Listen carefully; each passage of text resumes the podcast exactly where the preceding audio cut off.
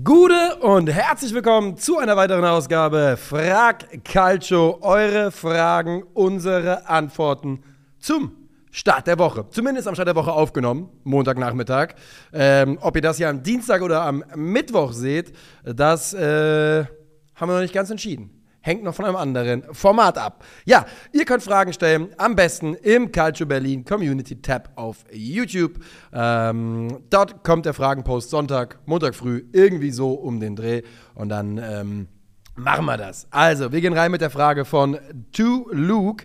Aber Nico, wie wichtig schätzt du den Standortvorteil im Fußball ein? Bei Declan Rice machte anscheinend die Stadt London den Unterschied aus und ich bin außerdem fest davon überzeugt, dass der FC Union enorm vom Standort Berlin profitiert.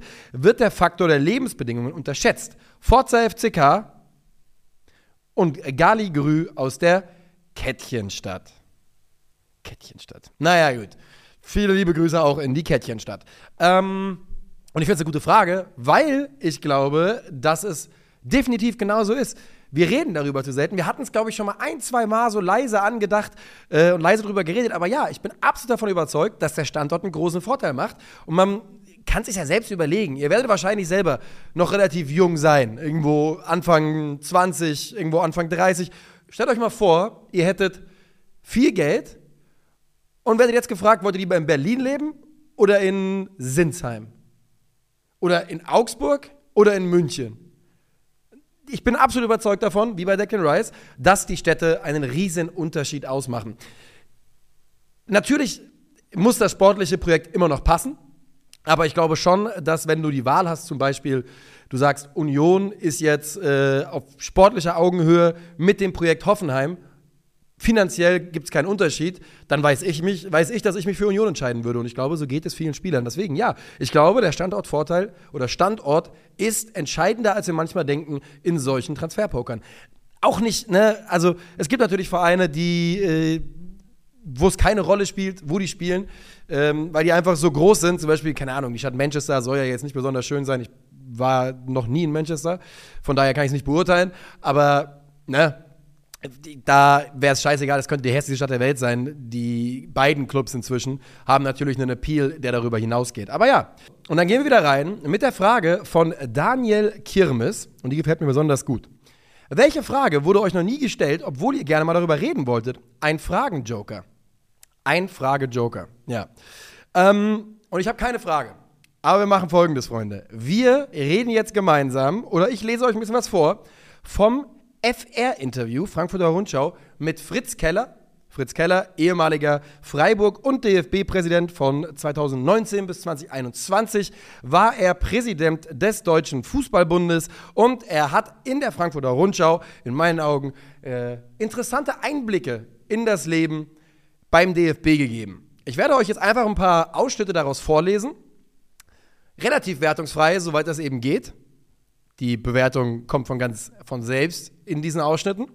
Und ähm, ja, ich würde sagen, wir gehen einfach mal rein. Wir gehen einfach mal rein. Ähm, das nochmal, wenn ihr das äh, Interview lesen wollt, das ist von der Frankfurter Rundschau und findet ihr unter dem Titel Fritz Keller über den DFB. Dieser Laden muss aufgeräumt werden. So, und dann gehen wir mal rein. Ich habe einfach nur ein paar Antworten vom ehemaligen DFB-Präsidenten rausgesucht, aus verschiedenen Gründen. Und die erste fand ich ganz spannend, weil es für mich eine ganz gute Einordnung ist.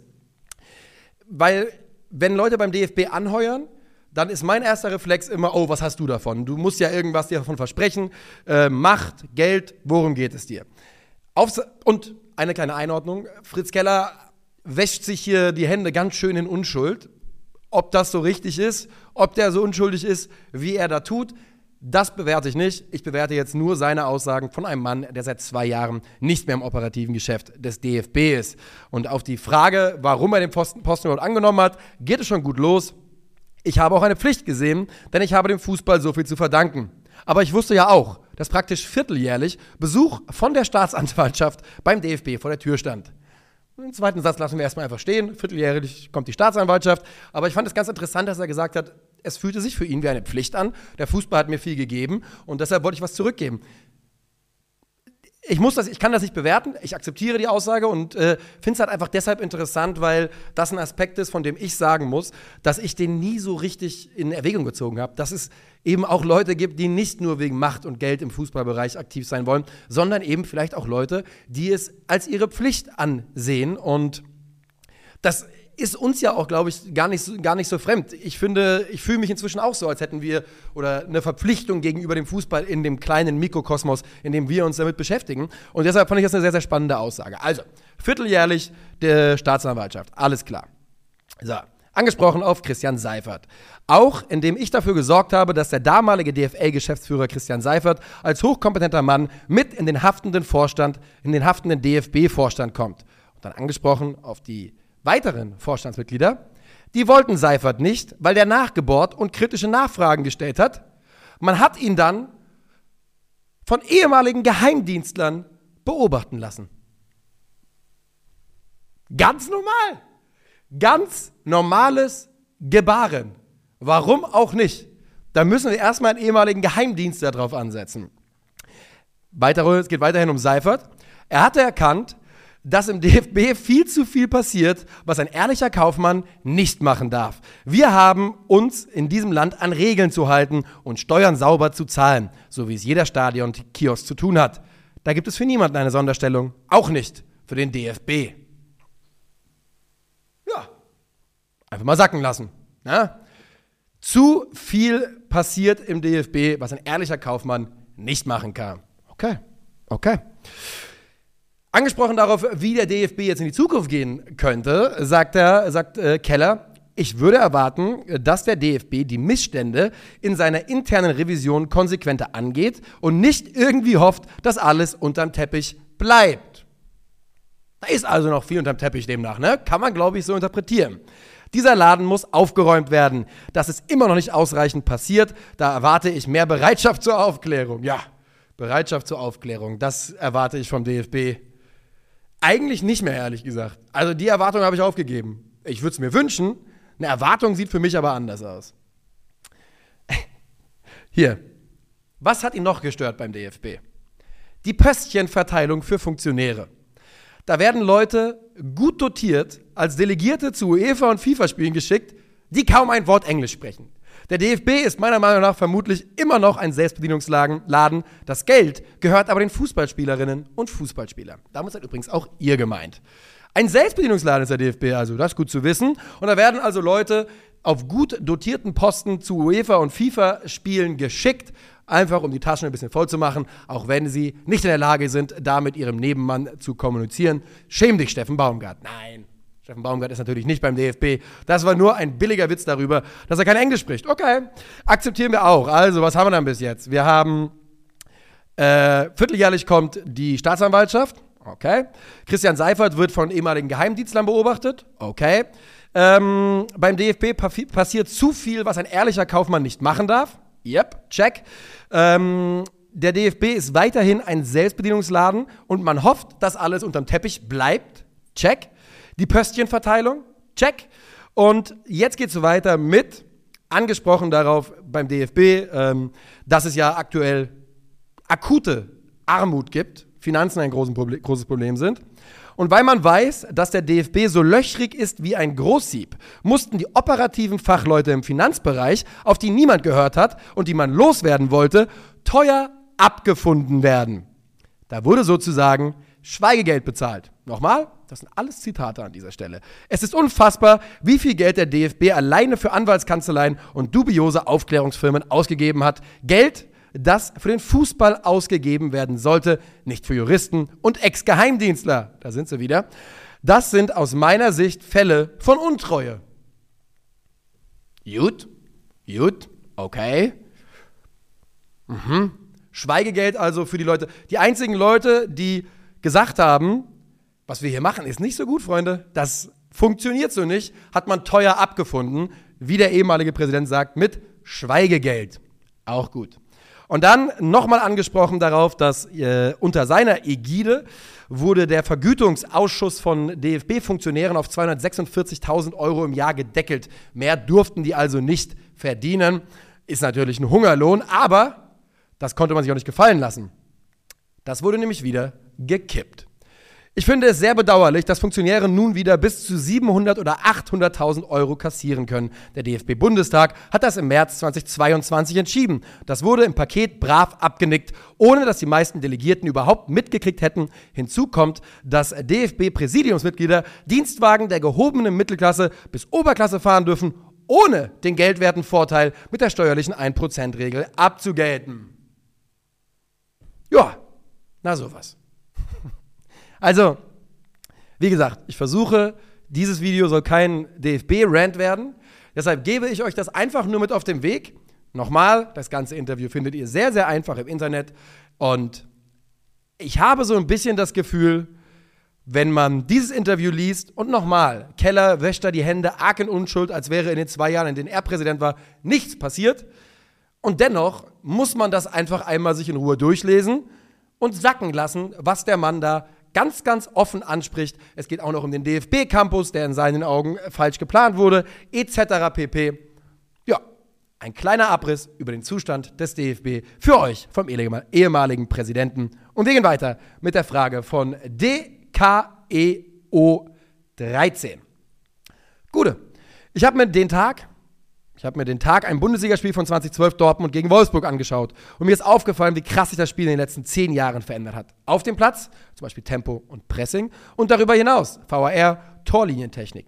Geht es nur mir so oder findest du auch, dass das, dass das Spiel sich in dieser gefühlt kurzen Zeit so verändert hat? Und denkst du, in zehn Jahren werden wir genauso denken? Und gibt es etwas von früher, dass du dir modernen Fußball zurückwünschen würdest? Grüße aus der Stadt des Zweitliga-Letzten. Grüße nach Gelsenkirchen. Kleiner Gag.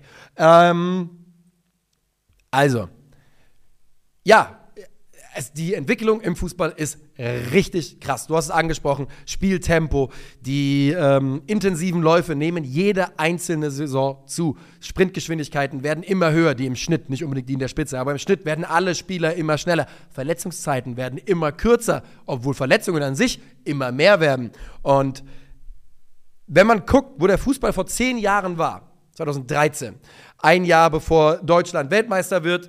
Damals noch immer die ähm, ja, Pep-Schule, der vorherrschende Stil im Fußball. Und wenn man sich überlegt, dass diese erste aber 2013 war schon nicht mehr die erste Pep-Variante natürlich. Aber wenn man überlegt, wie sehr die überholt worden ist. 2014 noch mit derselben Grundidee, haben wir schon tausendmal diskutiert, dass Jogi Löw einfach bei guten Trainern gut sich Ideen zusammengeklaut hat, was eine Qualität ist. Wenn man sich überlegt, wie der Fußball dort aussah, wie er drei, vier Jahre später aussah, wie dieser Fußball entzaubert worden ist, wie plötzlich ähm, Real Madrid mit Umschaltspiel die Champions League dreimal in Serie gewinnt, dann ist das natürlich eine unglaubliche Entwicklung auf dem Rasen und du sagst es natürlich auch eine unglaubliche technische Entwicklung. Torlinientechnik, VAR. Glaube ich, dass es in den nächsten zehn Jahren oder wenn wir in zehn Jahren zurückgucken, dass es ähnlich aussehen wird? Ja, ich glaube schon. Vielleicht nicht ganz in dem Ausmaß. Ich hoffe, dass wir weniger technische Revolutionen in den nächsten zehn Jahren erleben werden. Und wenn man darüber nachdenkt, wie lange die Torlinientechnik sich angebahnt hat, wie lange der Videobeweis sich angebahnt hat, glaube ich, gibt es aktuell noch, noch wenig Anzeichen für die nächste ganz große technische Revolution, äh, die da im Fußball Einzug halten könnte. Aber dass die Sportart selbst sich unglaublich weiterentwickelt, davon gehe ich ganz stark aus. Der Fußball wird von Tag zu Tag durchprofessionalisiert. Wir haben heute in 50 plus 2, wir nehmen am Montag auf hier gerade, ähm, darüber gesprochen, dass, und das ist wirklich nur ein ganz kleines Beispiel, dass, die, dass es eine Häufung gibt von Longshots, 50 Metern etc., wenn der Torwart des Gegners weit draußen steht und im Aufbauspiel eingebunden wird. Dass Torhüter im Aufbauspiel so intensiv eingebunden wird, ist ja eine Neuerung der letzten Jahre. Dass es jetzt mehr Schüsse aus 50 Metern, Tore aus 50 Metern gibt, ist darauf eine Reaktion. Und das sind ja schon die kleinen Anzeichen darauf, wie der Fußball sich immer weiterentwickelt. Und ich glaube, wenn wir auf den Fußball von 2013 gucken, im Jahr 2023, dann würde es mich sehr wundern, wenn es sich nicht, wenn, ja, es würde mich sehr wundern, wenn wir dann nicht ein ähnliches Gefühl hätten von krass, wie der Fußball sich entwickelt hat. Dann guckt mal zwischen 2013, äh, deutsches Champions League-Finale, Robben, Ribery, Schweinsteiger, Lahm und die Idee des Fußballs, die dort implementiert von Louis van Gaal, weiterentwickelt von Jupp Heynckes gespielt worden ist, zu zehn Jahre vorher. Zehn Jahre vorher, Deutschland Vize-Weltmeister bei der WM 2002, eines der schlimmsten WM-Finals aller Zeiten. Ähm, 2002 Leverkusen Champions League-Finale gegen Real Madrid. das wirkt wiederum wie eine ganz andere Sportart als das, was zehn Jahre später gezeigt worden ist. Und deshalb ja, würde ich stark davon ausgehen, dass wir in zehn Jahren auf den Fußball schauen, hoffentlich keine neuen technischen Neuerungen haben, aber auch wieder sagen, krass, wie dieser Sport sich entwickelt hat. Und mit dem ganzen Geld, das eben immer mehr reinfließt und auch dann Outlets braucht. Ne? Du musst das Geld ja auch ausgeben und du willst ja besser werden. Das heißt, du professionalisierst, du schraubst an allen Ecken und Enden. Und deshalb, ja, gehe ich stark davon aus, dass das auch so sein wird. Finn 2473 mit der Frage: Moin. Was sind deiner Meinung nach die Mannschaften der nächsten Jahre? Welche Teams könnten überraschen, den europäischen Fußball beleben oder sogar den Fußball in den nächsten Jahren dominieren? Liebe Grüße aus PM. Liebe Grüße in die schöne Stadt Pressemitteilung. Die Antwort auf die Frage ist, glaube ich, ähm, ein bisschen enttäuschend, denn ich tue mich schwer, mir vorzustellen, also ich glaube, die Mannschaften, die in den nächsten Jahren in Europa relevant und dominant sein werden, das sind die Mannschaften, die wir jetzt schon auf dem Zettel haben. Ich denke an City, ich denke an Real Madrid, ich denke an Barcelona. Ich denke in Abstrichen nur an Liverpool, weil ich halt Liverpool ohne Jürgen Klopp in den letzten, seit 2005 nicht so richtig viel gezeigt hatte. Das will ich dann erstmal sehen. Vielleicht ist er ja auch in zehn Jahren noch da. Ähm, aber diese Mannschaften haben, tun so viel dafür, um Emporkömmlinge klein zu halten, um Talent bei sich zu sammeln. Diese Talentcluster sind ja, auch wenn natürlich die Leihgesetze, die Leihregeln für Spieler entschärft worden sind, man kann nicht mehr ganz die Loan Armies aufbauen. Es ist ja trotzdem, wir sehen ja, was bei Chelsea passiert geht es darum, Talent zu akkumulieren, einfach möglichst viele gute Spieler bei sich zu haben und wenn die kein Spiel für dich machen und dann trotzdem für 40 Millionen Euro irgendwo anders hingehen, ähm, glaube ich einfach, dass die aktuellen Powerhouses es sehr, sehr schwer machen werden, für andere Vereine da reinzustoßen. Jetzt fragt ihr euch vielleicht, warum Barcelona was bei Barcelona schon wieder durchkommt bei der Jugendarbeit. Ich habe bei Lamin Jamal seit Anfang an habe ich alle Aktien gekauft, wie ihr wisst. Übertriebener Baller. Ähm, und Barcelona hat dann einfach die beste Jugendarbeit der Welt, das, das würde ich ganz klar so sagen. Und ähm, deshalb gehören die für mich auch ganz klar in den Reigen. Real Madrid, jo, was gibt's da zu besprechen? Vinny Junior ist ein Kandidat für Ballon d'Or in der Zukunft, Jude Bellingham ist ein Kandidat für Ballon d'Or in der Zukunft, Kylian Mbappé wird ein Kandidat sein, wenn er bei Real Madrid spielt für Ballon d'Or in der Zukunft, Valverde wird seine, wird die nächsten Jahre dominieren. Muss ich, ich muss euch den Kader nicht, nicht äh, wiederkäuen. Auch da sehe ich es absolut. City, solange Pep Guardiola Bock hat, werden die nicht abreißen lassen. Die werden weiterhin Europa im Chokehold halten.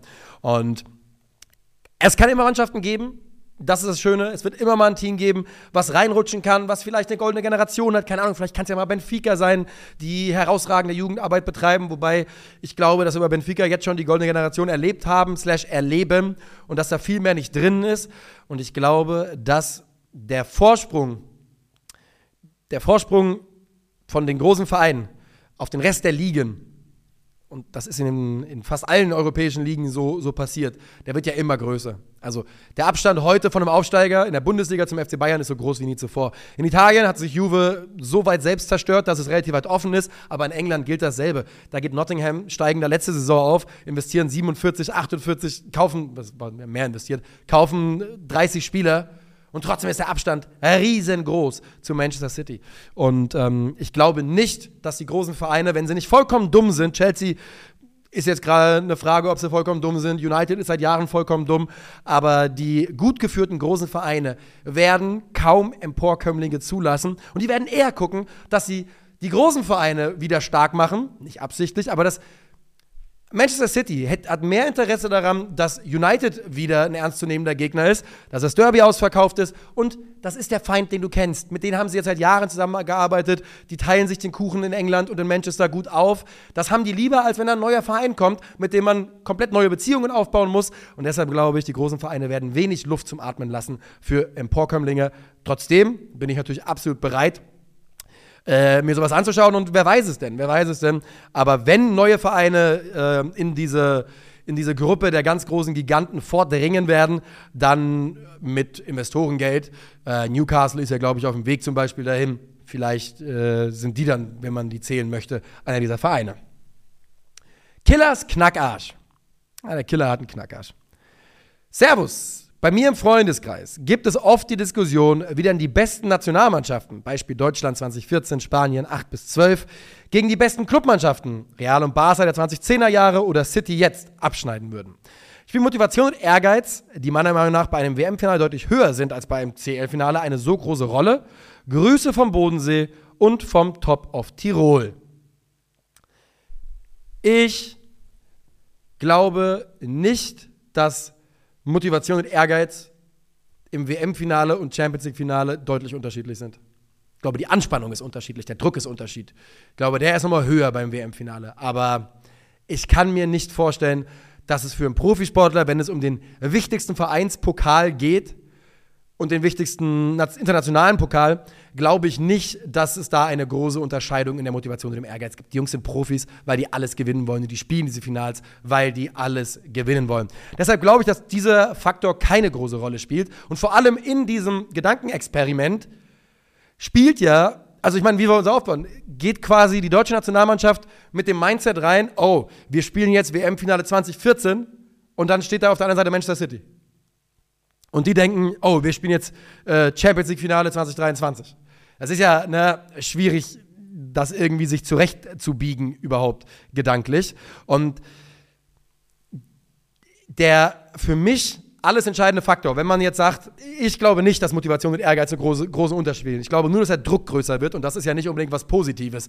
Ähm, wenn man das jetzt rausnimmt und dann sagt, wer gewinnt bei diesen, bei diesen Mannschaften wegen der besseren Kaderqualität oder wegen der besseren Eingespieltheit, dann sind es die Clubmannschaften. Die haben einfach so viele mehr Wiederholungen äh, gemeinsam die Abstimmung. Und Deutschland 2014 war eine perfekt geölte Maschine. Spanien 08 bis 12, auch viel besser ging es nicht. Aber trotzdem, in meiner Meinung nach ist es ein Unterschied, wenn du jahrelang täglich zusammenarbeitest oder jahrelang einmal im Monat, zwei Wochen, drei Wochen, und im Sommer vielleicht sechs Wochen. Das ist einfach ein Unterschied. Und deshalb würde mein Zuschlag da immer an die, an die Clubmannschaften gehen. Natürlich auch, weil du Needs und Lücken im Kader ganz anders adressieren kannst als bei der Nationalmannschaft. Ne? Die, Deut die deutsche Nationalmannschaft 2014 hat zum Beispiel in der Defensive durchaus aus der Not eine Tugend gemacht, aber diese Viererkette war natürlich ähm, mit zwischenzeitlich vier Innenverteidigern in der Gruppenphase das war jetzt auch nicht nur, weil das die besten Vari weil das die Traumvariante von Jogi Löw war, sondern weil es einfach Alternativen gefehlt hat. Und das kann halt Manchester City sagt halt, scheißegal, dann splashen wir halt 40 Millionen auf irgendeinen Spieler von irgendwoher. Und deshalb glaube ich, die besten Clubmannschaften aller Zeiten sind immer besser als die besten Nationalmannschaften aller Zeiten. Und würde man da ein Turnier stattfinden lassen, glaube ich, ginge das an die Clubteams. Ganz schön viel Kaffee getrunken heute. Nintendo 24. Moin. In den letzten zwei Bundesligaspielen sah es für Eintracht Frankfurt gegen Hoffenheim und gegen Dortmund sehr gut aus. Meine Frage: Hat sich die GT SGE unter Dino Topmöller gefunden, beziehungsweise ein System etabliert? Ich sag noch, viel Kaffee getrunken, verhaspelt, im Kabel hängen geblieben. Ihr wisst, wie es läuft. Ähm also, ich glaube, dass Dino Topmöller. Also, wie machen wir das jetzt? Ich glaube, dass Dino Topmöller immer wusste, was das System sein wird. Er wusste, was die Idee sein wird. Er wusste auch, dass er Zeit dafür braucht. Und wir alle, so ist nun mal die moderne Fußballwelt, waren früh schon so ein bisschen, naja, soll man ihm die Zeit überhaupt geben? Ist das überhaupt der richtige Mann für diese Aufgabe? Und ich glaube, wir haben in 50 plus 2 drüber geredet, an Spieltag 2 oder 3 war das, dass ich gesagt habe, das war diese Phase, als die Eintracht keine Tore gemacht hat ein Tor pro Spiel, aber halt auch nichts kassiert hat. Und ich glaube, wenn man jetzt die, die, das, den Kalender der Eintracht ein bisschen durchgeht, dann macht das schon alles Sinn. Denn man hat erst versucht, eine defensive äh, Mentalität zu etablieren und es zu schaffen, dass diese Mannschaft mit einer neu gefundenen Defensive, Robin Koch, neuer Abwehrchef, Pacho, Pacho, neuer, äh, der neue Evan Ndika, äh, Tuta, bei dem Anfang der Vorbereitung nicht nur nicht klar war, ob er Stamm spielt, sondern ob er überhaupt spielen soll nach einer wirklich schwachen Rückrunde in der abgelaufenen Saison. Und diese Jungs in der neuen Defensive, Philipp Max auf der einen Seite, Kunku kommt dazu, Aurelio Buta und Dina Bimbe sollen plötzlich elementare Rollen übernehmen, die sie unter den letzten Trainern nicht ganz so, ganz so inne hatten. Dass dieser Defensivverbund sich erstmal finden musste, das ist ja logisch. Und ich finde es war sehr in Ordnung, was Dino Topmüller gemacht hat, zu sagen, erstmal wollen wir defensiv stehen. Wir gehen durch. Wir sehen in der Bundesliga das 1-0 gegen Darmstadt, 1-1 gegen Mainz, 1-1 gegen Köln, 1-1 gegen Bochum, 1-0 gegen Freiburg, 2-0 gegen äh, Wolfsburg verloren, 2-1 gegen PAOK verloren. Das war so der Knick drin. Und dann kam der Sieg gegen Heidenheim, Hoffenheim, gegen Helsinki und gegen Borussia Dortmund. Und was für mich der, der Unterschied ist ab dem, ab dem Heidenheim-Spiel, ist, dass bei der Eintracht Chaibi für Mario Götze reinrotiert ist. Und Chaibi tut dieser Mannschaft wirklich brutal gut. Dass Ansgar Knauf sich gefunden hat und dass das Duo Skiri-Larsson im Mittelfeld immer mehr zusammengefunden hat. Und ich bin wirklich, ich meine es komplett ernst, in der Form wie gegen Dortmund, in der Form wie äh, in der Woche da, davor, das ist eine der besten Mittelfeld-Duos in der Bundesliga. Ich sage nicht besser als das, was Dortmund hat, nicht besser als das, was Leipzig hat, nicht besser als das, was Bayern hat, bla bla bla, muss nicht drüber reden. Aber dahinter gibt es nicht viele Duos in der Zentrale, äh, wo sich die Eintracht da verstecken müsste. Und ich glaube einfach, dass diese Faktoren, Chaibi kommt kurz vor Deadline Day. Ja? Äh, Mamouche ist der, der jetzt anfängt zu treffen, ist am Anfang vollkommen auf sich alleine gestellt da vorne drin. Jetzt hat man mit Shaibi den Spieler gefunden, mit dem er gut harmoniert. Auch Ansgar Knauf gefällt mir gut, der ja seit dem Heidenheim-Spiel, das war, glaube ich, auch für ihn so ein bisschen der Brustlöser, der Knotenlöser. Aurelio Buter, der seitdem immer wichtiger wurde, der ein Element ist, ein dauerhaftes Chaos-Element auf der rechten Seite an beiden Enden des Feldes, aber dass der Eintracht eben auch gut zu Gesicht steht. Und ich glaube, wir haben einfach anfangs drauf geschaut, haben gesagt, jo, die schießen keine Tore, das sieht defensiv ganz gut aus, aber offensiv geht da gar nichts. Und das ist ja, war ja auch wirklich so. Es war offensiv viel zu harmlos. Aber dass natürlich Spieler, die sich im ganz großen Teil seit das Heidenheim-Spiel war am 8.10. Da haben die sechs Wochen zusammen trainiert, wenn ich an Shaibi zum Beispiel denke. Die haben keine Vorbereitung richtig gehabt. Und dass das ein bisschen zusammenwachsen muss, das war ja eigentlich vollkommen klar. Es ändert nichts daran, dass bei der Eintracht ähm, immer noch ein paar Lücken im Kader sind. Wir müssen nicht wieder über die Stürmerposition reden. Aber man muss ganz klar sagen, dass Dino Topmöller es geschafft hat, diese Probleme so weit zu kaschieren, dass die Eintracht erfolgreichen Fußball spielen kann. Die Defensive ist jetzt ein bisschen anfälliger. Wir haben es gegen Dortmund gesehen. Das ist so ein bisschen der Preis, den man dafür bezahlt. Aber das finde ich eine sehr, sehr ordentliche Entwicklung. Für mich war die Eintracht gegen Dortmund die bessere Mannschaft. Und ich muss wirklich sagen, ich bin echt gehypt für, für den, den Rest dieser Hinrunde jetzt. Ich habe da echt das Gefühl, dass es da Klick gemacht hat in dieser Mannschaft und ähm, dass eben auch Spieler wie ein Larsson, wir sehen ja, wie elementar wichtig er schon ist, und er ist halt 19 Jahre alt. Ne? Und dass all das Zeit braucht, das hätten wir uns auch denken können. Aber im Fußball gehört es eben auch so ein bisschen dazu, diese Zeit nicht zwangsläufig zu geben. Nick, 1920 mit der Frage, nee, 01920. Glaubt ihr, dass man WMs irgendwann noch mit einer Faszination schauen kann, wie sie früher vorhanden war? Es fällt mir schwer zu sagen, ob es an den politischen Gegebenheiten rund um die FIFA oder mit meinem eigenen steigenden Alter, siehe Weihnachten, kann mir schwer vorstellen, dass eine WM nochmal etwas hervorholt, wie zum Beispiel die Emotionen von 2010. Liebe Grüße aus der Hauptstadt, liebe Grüße in die Nachbarschaft. Ja, ich glaube, der Nick hat da ähm, schon eine richtige Idee. Und ich glaube, dass genau wie du es auch selber sagst, Nick, es an verschiedenen Faktoren liegt. Das eigene Alter ist 100% einer davon. Überleg dir mal, was macht denn überhaupt noch so viel Spaß wie als, als Teenager? Weihnachten? Macht das noch so viel Spaß? Macht ein Film gucken so viel Spaß? Machen dir Games immer noch so viel Spaß wie früher? Mir schon, aber ich habe auch schon von vielen Leuten gehört, die nicht mehr ganz die Freude empfinden können.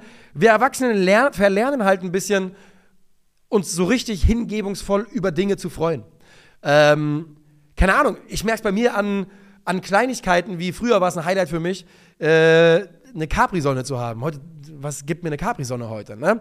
Und ich glaube, wir verlernen A, uns ein bisschen zu freuen und B, macht der Fußball eben eine Entwicklung durch, die es einem super, super schwer macht, unvoreingenommen in so ein Turnier reinzugehen. Und das ist es ja das, das ja war für mich immer das, was WM-Turniere ausgemacht hat. Du gehst da rein, du weißt, Deutschland ist ein Favorit, Spanien ist ein Favorit, Frankreich hat eine gute Truppe und Belgien ist der ewige Geheimfavorit. So mal ins Blaue gesprochen. Und dann passiert halt, keine Ahnung, Uruguay spielt ein geiles Turnier und denkst, nice, Alter, geile Offensive, hätte man drauf kommen können. Inzwischen wissen wir super viel mehr, als, als man es halt früher hatte. Wir sind so gut vorbereitet auf Turniere wie nie zuvor. Weniger Platz, uns selbst überraschen zu lassen, weil wir eben einen Informationsvorsprung haben. Und wenn diese Überraschung nicht da ist und dieses Element von krass, Alter, wo kommen die jetzt her, was immer weniger wird, dann hat man natürlich weniger Potenzial, sich da reinziehen zu lassen. Und nochmal, ja, 100% liegt es eben auch daran, dass ähm, die Verbände uns es einfach schwer machen. Denn Wir haben jetzt gerade über den DFB gesprochen. Ihr habt gerade die Passagen vom Ex-DFB-Präsidenten gehört. Das sagt er über den DFB. Was denkt ihr denn, was bei FIFA und bei der UEFA abgeht? WM und EM, Organisatoren. Das ist, das ist eine Katastrophe. Das wird noch viel schlimmer sein. Und auf der einen Seite verlieren wir die Fähigkeit, uns zu begeistern, verlieren wir, ähm, wissen wir immer mehr darüber, was eben dieses Überraschungseffekt weg, wegnimmt. Und wir wissen umso mehr, wie viel Scheiße hinter den Kulissen abläuft. Und ich glaube, wer es da schafft, sich genauso zu begeistern wie als Kind, der sage ich erstmal Chapeau, dass du das schaffst, aber der muss auch so ein bisschen, ja, da muss eine leichte Dissonanz vorliegen ähm, zwischen dem, was man weiß und dem, was man fühlt, denn ich halte es für die, für ganz normal. Ich halte es für die einzig logische Konsequenz, dass man eben bei Turnieren weniger Freude empfindet. Und ich finde es auch kacke. Darum geht es nicht. Ich wünschte mir, ich könnte noch mal bei einer WM so begeistert sein wie früher. Ich habe 2018 noch jedes einzelne WM-Spiel gesehen. Habe ich mir am letzten Gruppenspieltag drei Screens angemacht und so ein Scheiß. Tja, weiß auch nicht, ob ich da noch mal hinkomme jedes Spiel laufen gehabt. Also gesehen, ne? aber jedes Spiel laufen gehabt. Muss man sich mal vorstellen. Absolut wahnsinnig. Ja, die nächste Frage kommt von R4DEK625. Haben wir die schon mal den Fragensteller? Ist eine spannende Frage. Könntest du dir eine 30 plus Alters-WM vorstellen? Meiner Meinung nach würde das dieses Problem der Allstars lösen, welche mit 33 noch an einem Stammplatz verlangen und gebe den Jüngeren mehr Chancen. Außerdem könnte eine Legende, eine Legenden-WM auch sehr stilvoll sein, während andere Spieler in ihrer Prime ihr volles Potenzial beweisen können. Ist für mich nicht 100% zu Ende gedacht. Denn dieses Problem mit Allstars, Problem mit Allstars, die auf ihrem Platz beharren, das ist ja kein, das ist nur ein Problem, wenn du es dazu machst, ne? Kein Spieler beruft sich selbst. Wir haben das halt in Deutschland ein bisschen, klar, weil wir aber auch eine Generation hatten, und ich weiß nicht, ob das bei allen Leuten schon so vollkommen angekommen ist, aber Spieler wie Thomas Müller oder Manuel Neuer, die jetzt so zwei Kandidaten wären, wo man, glaube ich, sagen könnte, oh, die hängen an ihrem Platz. Wenn diese Jungs zurücktreten, sind das Top-Tier deutsche Fußballlegenden. Augenhöhe mit Franz Beckenbauer. Augenhöhe mit Gerd Müller. Augenhöhe mit Lothar Matthäus. Das ist meine ganz persönliche Meinung. Die haben zwar keinen Ballon d'Or gewonnen, aber wie Thomas Müller einst mal gesagt hat, Deutschland hat keine Stars, dafür haben wir vier Stars auf dem Trikot. Ja? Und das muss man sich, glaube ich, klar machen. Diese Jungs sind Top-Tier Fußballlegenden. Lothar Matthäus hat in der Nationalmannschaft gespielt, bis er 39 Jahre alt war. Und es ist nicht ihre Entscheidung. Wenn der Bundestrainer sagt, ich nominiere die Allstars nicht mehr, dann ist es ganz einfach so. Aber jetzt ein bisschen mehr zurück zu der Frage. 30 plus. Okay. Ist das ein fester Cut-off-Point? Darf man mit 30 plus nicht mehr bei einer WM spielen? Wenn das eine feste Regel ist, dann ist die Idee hinfällig. Weil viele Spieler sind Ü30 die besten Spieler der Welt. Lionel Messi hat mit 35, 36 ein WM-Turnier gebost. Und er ist nicht der Erste, der das gemacht hat. Luka Modric hat mit 35, wann auch immer, wie alt auch immer 2018 war, vielleicht 34, eine kroatische Nationalmannschaft ins Finale geführt. Torhüter sind regelmäßig über 30 in großen, in großen Finals. Äh, Miroslav Klose war 104 bei der, w bei der WM 2014 und ein wichtiger, wichtiger Spieler für Deutschland. Also wenn man eine feste Regel macht, wo man sagt, ab dann und älter nicht mehr, dann glaube ich, ähm, das kann man nicht machen, weil man sich einfach dann selbst der Qualität beraubt. Stellt euch mal vor, wir machen WM 2018 und Lionel Messi darf nicht mitspielen. Und muss dann dafür irgendwie einem, einem 75-jährigen Franz Beckenbauer den Ball, durch, den Ball durch, die, durch die Hosenträger stecken. Das ist ja auch Wahnsinn. Also würde ich sagen, der Cut-Off-Point müsste entweder höher liegen oder es darf einfach keine Regel geben, von wegen darf nicht berufen werden. Vielleicht muss man zurückgetreten sein, um bei einer WM, Legenden-WM zu spielen oder sowas. Denn es ist ja auch vollkommen logisch, du kriegst ja, also die Spieler treten ja irgendwann auch zurück und manche Spieler treten mit 31 zurück und manche mit 32, manche mit 33. Stell dir mal vor, wie die Kader aussehen, wenn du dann eine Ü30-Nationalmannschaft zusammenstellen musst. Wer würde denn bei Deutschland bei der, in der Ü30-Nationalmannschaft spielen? Ja, da kriegst du doch ein paar ordentliche, ordentliche Leute zusammen, aber keine Ahnung. Wer, also, wer ist der Mittelstürmer? Wer, sind, wer ist der Linksverteidiger? Wer ist der Rechts? Also, ne, du, da, da müsstest du sagen, es ist halt nach oben hin offen und es ist ein reines Spaßturnier, weil was dann passieren wird, ist, da werden Leute spielen, die im Sommer zurückgetreten sind und im August diese Legenden-WM spielen. Und auf der anderen Seite kommt jemand im Rollstuhl reingefahren, weil er, weil er halt 75 ist oder 80 oder 90. Also, es ist sehr, sehr schwierig. Die Idee, Legenden-WM grundlegend, finde ich natürlich übertrieben nice. Also nur in einem absoluten Vakuum betrachtet, ist es ja eine, eine super coole Sache, wenn du dir überlegst, keine Ahnung, dann haben da, dann spielt da Cristiano nochmal mit Pepe und seinen alten, alten Jungs gegen äh, Lionel Messi mit Mascherano und Kun Aguero und hast du nicht gesehen. Am here for it, aber ich glaube, es gibt keine Umsetzbarkeit. So eine Regel kann man nicht einführen.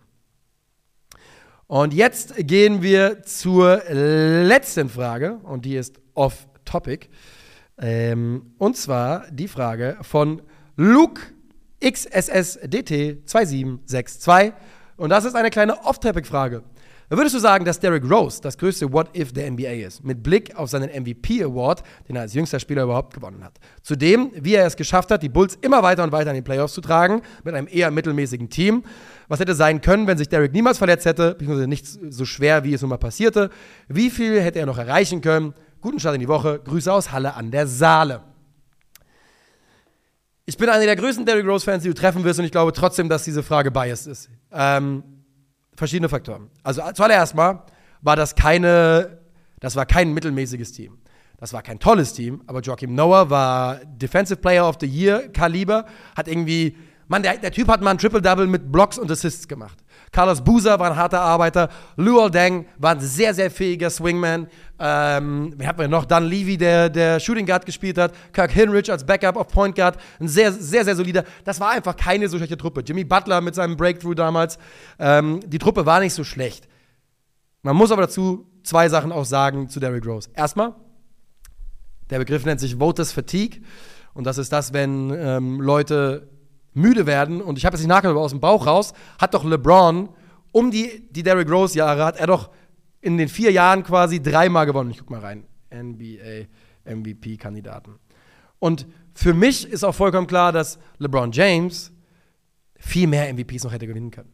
Die Leute hatten einfach dann irgendwann mal einen Moment, wo sie gesagt haben, ist doch jetzt gut, wir wissen, dass er der Beste ist, nachdem er gewonnen hat in 2008, 2009 und in 2009, 2010 hat 2010, 2011 eben Derrick Rose gewonnen und LeBron wurde nur auf drei gewählt, obwohl er ja auch mit den Heat in den Finals war. Ähm, klar, ist ein Regular Season Award, aber in meinen Augen war LeBron James ganz klar der beste Spieler der Liga, besser als Derrick Rose. Die Leute waren einfach ein bisschen müde davon. LeBron hat das Jahr danach gewonnen und das Jahr danach und er war auch in dem Jahr, in dem Derrick ähm, gewonnen hat, der beste Spieler der Liga. Davon bin ich zumindest überzeugt.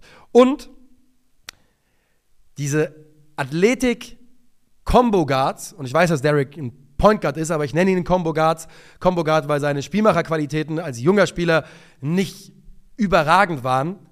Und diese über, überlegt euch mal, wann ein überathletischer Kombi, Combo Guard oder Guard mal eine Mannschaft weit getragen hat, so richtig weit. Und ich glaube nicht, dass wir da in, im modernen Basketball ein Beispiel für finden. Kobe zählt auf gar keinen Fall da rein. Ähm, war zwar überathletisch, aber einer der besten Scorer aller Zeiten und hat ja auch sehr ordentliche Teams gehabt. Die einzigen Kandidaten, die eine ähnliche Athletik an den Tag legen, sind Russell Westbrook. Der mh, mm, ist einmal in den Finals gewesen. Da hatte er Kevin Durant und James Harden an seiner Seite. Ich überlege gerade, ob er vielleicht nochmal mit irgendeinem, hier auf seiner Reise hintenrum nochmal bei den, irgendwo in den Finals war. Nee, war er nicht. Ähm, ja Morant, der ist damit beschäftigt, mit seiner Gun zu posen und ist 25 Spiele jetzt raus. Der hat es nicht geschafft. Generell, so athletische Guards haben es eigentlich nie geschafft. Der einzige Guard in den letzten zehn Jahren ist Steph, der eine Mannschaft alleine schultern konnte. Und so sehr ich Derrick Rose liebe, ich glaube nicht, dass er das geschafft hätte. Und deshalb ist er nicht mein größtes What-If. Mein größtes What-If ist Len Bias. Len Bias wurde 1984, 85 von den Boston Celtics gedraftet. Ähm, damals noch eine Zeit, in der alle Spieler die volle College-Zeit absolviert haben, also war er schon 22, 23. Und über den man sagt, er hatte das Potenzial, er war, ich glaube, äh, Small Forward, Power Forward.